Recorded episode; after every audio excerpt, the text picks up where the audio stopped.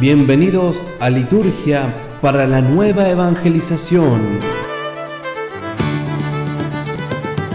Un podcast sobre liturgia para la formación del pueblo de Dios y de los equipos de animación litúrgica.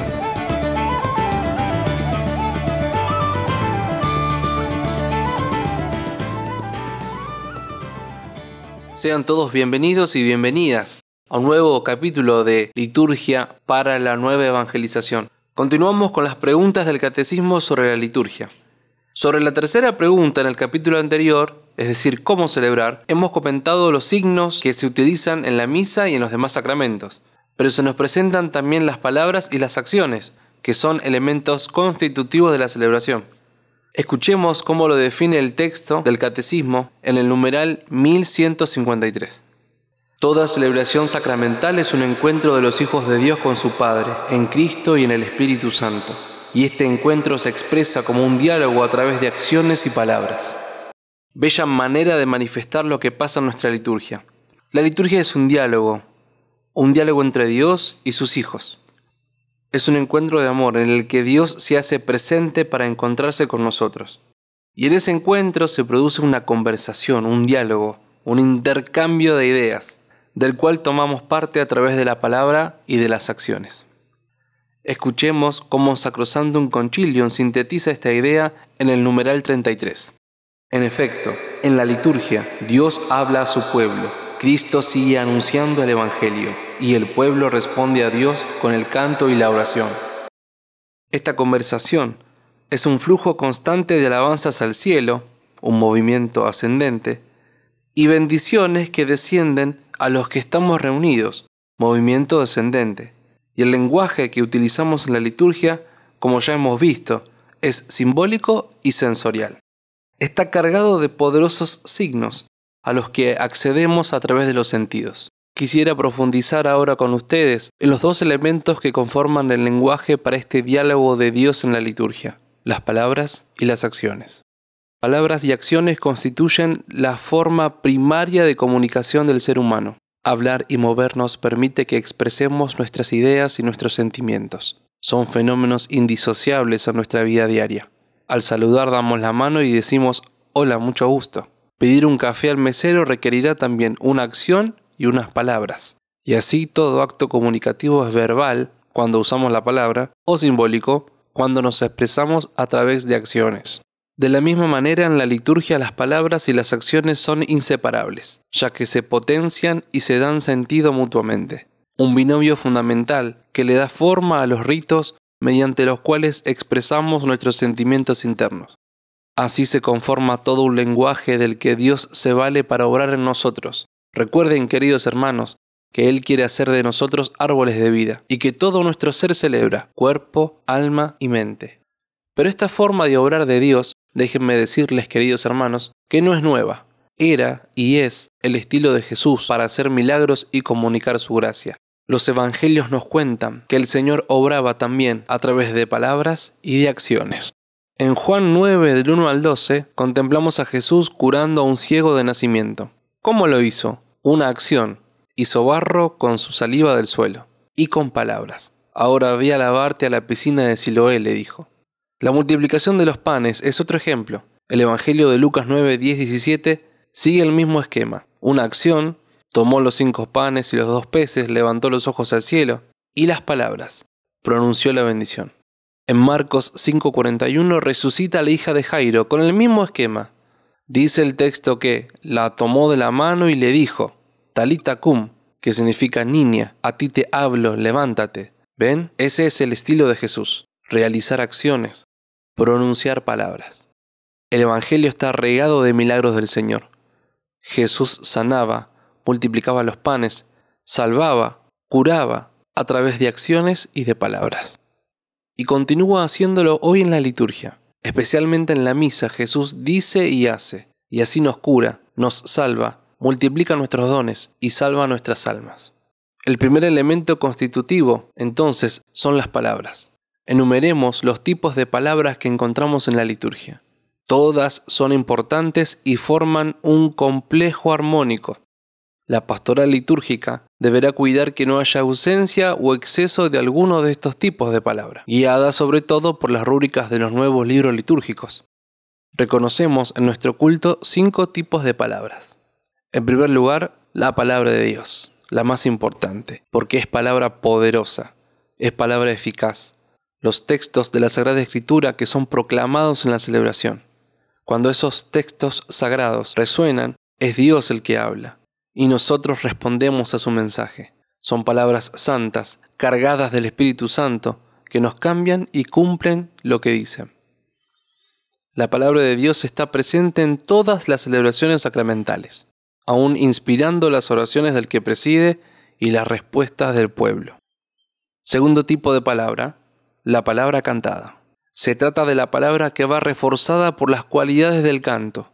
Música y melodía son canales preferenciales para la comunicación, y mucho más en la liturgia. Las palabras que se cantan llegan al oído y luego penetran en el fondo del alma. Tercer tipo de palabras, la palabra oracional.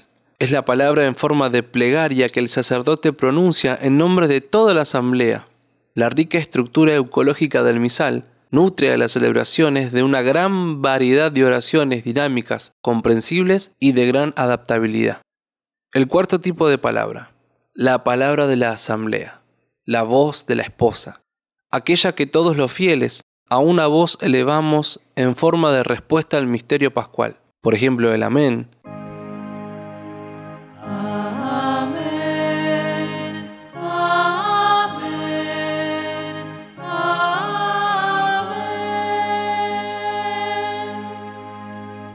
O la respuesta que dice, y con tu espíritu, te alabamos Señor. Te alabamos Señor. Escúchanos Señor. Escúchanos Señor.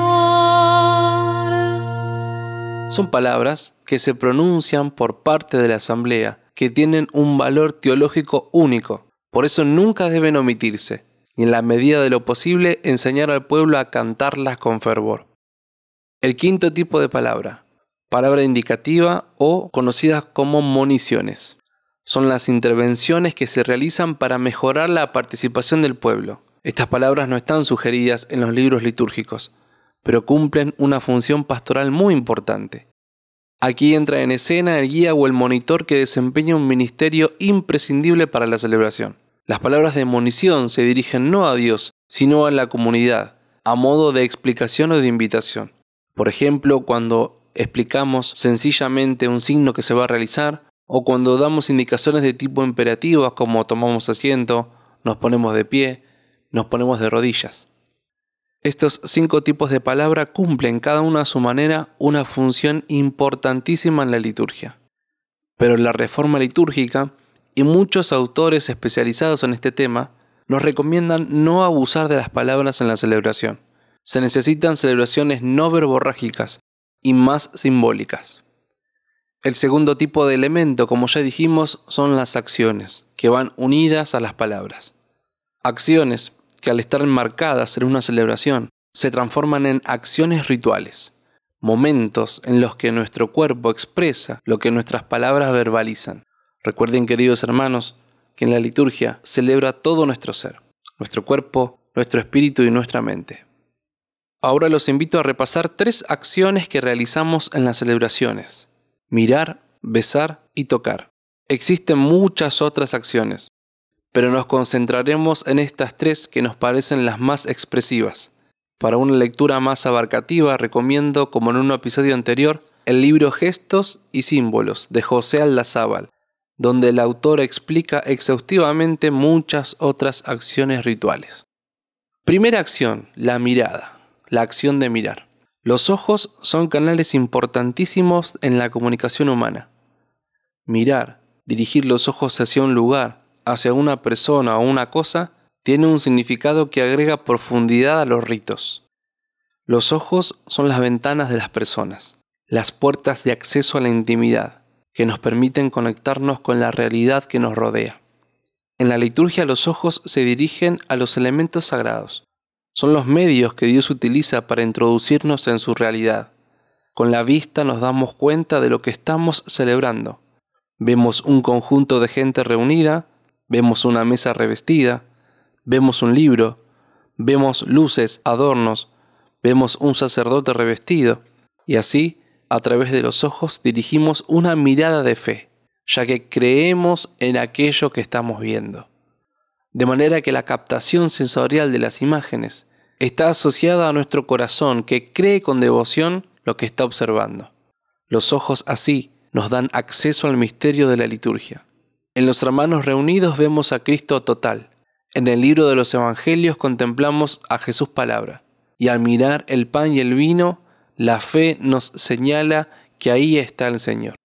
Segunda acción, besar lo sagrado, es decir, la acción de besar. El beso es uno de los gestos universalmente más utilizados en la vida social no es necesario añadir nada más al acto del beso, porque lleva consigo una carga emotiva y amorosa que explica el signo. Besamos objetos como signo de veneración, porque reconocemos en dicho objeto la simbología del misterio de Dios que nos sobrepasa. Algunos ejemplos de ritos que incluyen la acción de besar. El beso al altar, por parte del presidente al inicio y al final de la misa, el beso al evangeliario por parte del obispo o del sacerdote luego de ser proclamada la buena noticia. La veneración de la Santa Cruz al viernes de la Pasión también puede expresarse a través del beso. El beso a las personas puede tener dos significados. Se besa en signo de paz, como lo hacemos en el rito de la misa a los hermanos que están junto a nosotros. Y se besa también como gesto de acogida o de recibimiento, como el beso que los recién ordenados reciben del obispo y de sus hermanos en el ministerio, y también los esposos, que ya han dado su consentimiento, sellan su recibimiento mutuo con un beso. Tercera acción, el tacto en la celebración, la acción de tocar. El lenguaje de lo que se toca está presente en todos los sacramentos. Si lo pensamos un momento, nos daremos cuenta de que la acción de tocar está presente en todas las acciones litúrgicas, desde la asignación de la frente en el bautismo, hasta las manos de los esposos que se estrechan al contraer matrimonio. El contacto físico en la liturgia significa comunicación de la gracia. Es más, Jesús, mientras pasó haciendo el bien en esta tierra, no pocas veces empleó el tacto para comunicar su gracia sanadora y salvadora. En la liturgia tocamos para entrar en contacto con Dios. Tocamos la imagen de su Hijo, tocamos el libro de su palabra, Tocamos el agua bendita que nos recuerda nuestro bautismo. Nuestro cuerpo es puente entre nosotros y el amor de Dios. Y así el tacto nos lleva a Dios, nos eleva a dimensiones divinas, nos llena de gracias. Los animo, queridos hermanos, a que enseñemos el significado de mirar, de besar, de tocar en la liturgia. Acciones que tienen un simbolismo riquísimo, que nos pueden servir para catequizar a los nuevos hermanos o para iniciar a los fieles en una celebración más consciente de la misa. Les doy una idea. ¿Por qué no explicar estas acciones a quienes se preparan a la recepción de uno de los sacramentos? En los encuentros prematrimoniales o prebautismales, ¿no será útil practicar estas acciones? Los hermanos que participan del RICA, es decir, el ritual de catecumenado de adultos, ¿No sería bueno prepararlos con las mismas acciones que van a realizar el día de la celebración? Lo planteo como desafío para pensarlo y para estudiarlo. Antes de finalizar este capítulo, quiero responder un pedido que me han hecho llegar a través de la página de Facebook. En la descripción de este episodio encontrarán un enlace para descargar algunos modelos de respuestas y aclamaciones musicalizadas. Han sido utilizadas en este podcast y se las acerco para que las puedan utilizar en sus comunidades. Dan clic ahí y se las descargan para escucharlas, para ensayarlas con la asamblea, para enseñárselas al Ministerio de Música y a los coros. Próximamente pondré a disposición partituras y otros materiales para los músicos. Muchas gracias queridos hermanos y hermanas por escuchar este episodio, por regalarnos un poco de su tiempo. Que el Señor nos bendiga y nos proteja, haga brillar su rostro y nos conceda la paz. Nos encontramos en el próximo episodio de Liturgia para la Nueva Evangelización. Esto fue Liturgia para la nueva evangelización